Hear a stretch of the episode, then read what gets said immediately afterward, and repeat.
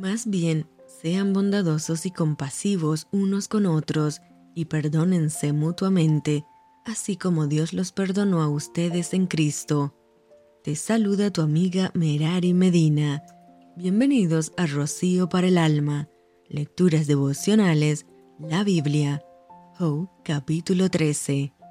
He aquí que todas estas cosas han visto mis ojos, y oído y entendido mis oídos, como vosotros lo sabéis, lo sé yo, no soy menos que vosotros. Mas yo hablaría con el Todopoderoso y quería razonar con Dios, porque ciertamente vosotros sois fraguadores de mentira, sois todos vosotros médicos nulos.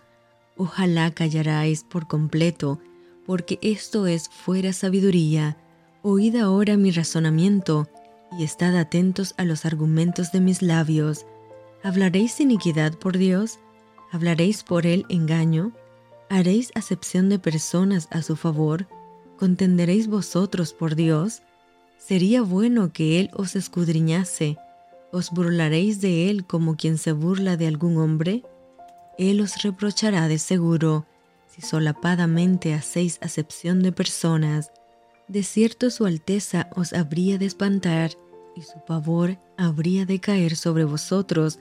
Vuestras máximas son refranes de ceniza, y vuestros baluartes son baluartes de lodo. Escuchadme y hablaré yo, y que me venga después lo que viniere. ¿Por qué quitaré yo mi carne con mis dientes y tomaré mi vida en mi mano? He aquí, aunque él me matare, en él esperaré.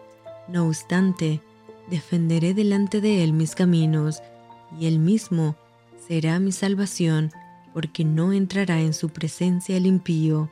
Oíd con atención mi razonamiento, y mi declaración entre en vuestros oídos. He aquí ahora, si yo expusiere mi causa, sé que seré justificado. ¿Quién es el que contenderá conmigo? Porque si ahora yo callara, moriría.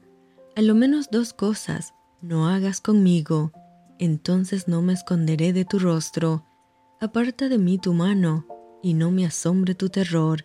Llama luego, y yo responderé, y yo hablaré, y respóndeme tú. ¿Cuántas iniquidades y pecados tengo yo? Hazme entender mi transgresión y mi pecado. ¿Por qué escondes tu rostro y me cuentas por tu enemigo? A la hoja arrebatada has de quebrantar, y a una paja seca has de perseguir. ¿Por qué escribes contra mí amarguras y me haces cargo de los pecados de mi juventud? Pones además mis pies en el cepo y observas todos mis caminos, trazando un límite para las plantas de mis pies, y mi cuerpo se va gastando como de carcoma, como vestido que roe la polilla. Y esto fue Rocío para el alma. Te envío con mucho cariño, fuertes abrazotototes y lluvia de bendiciones.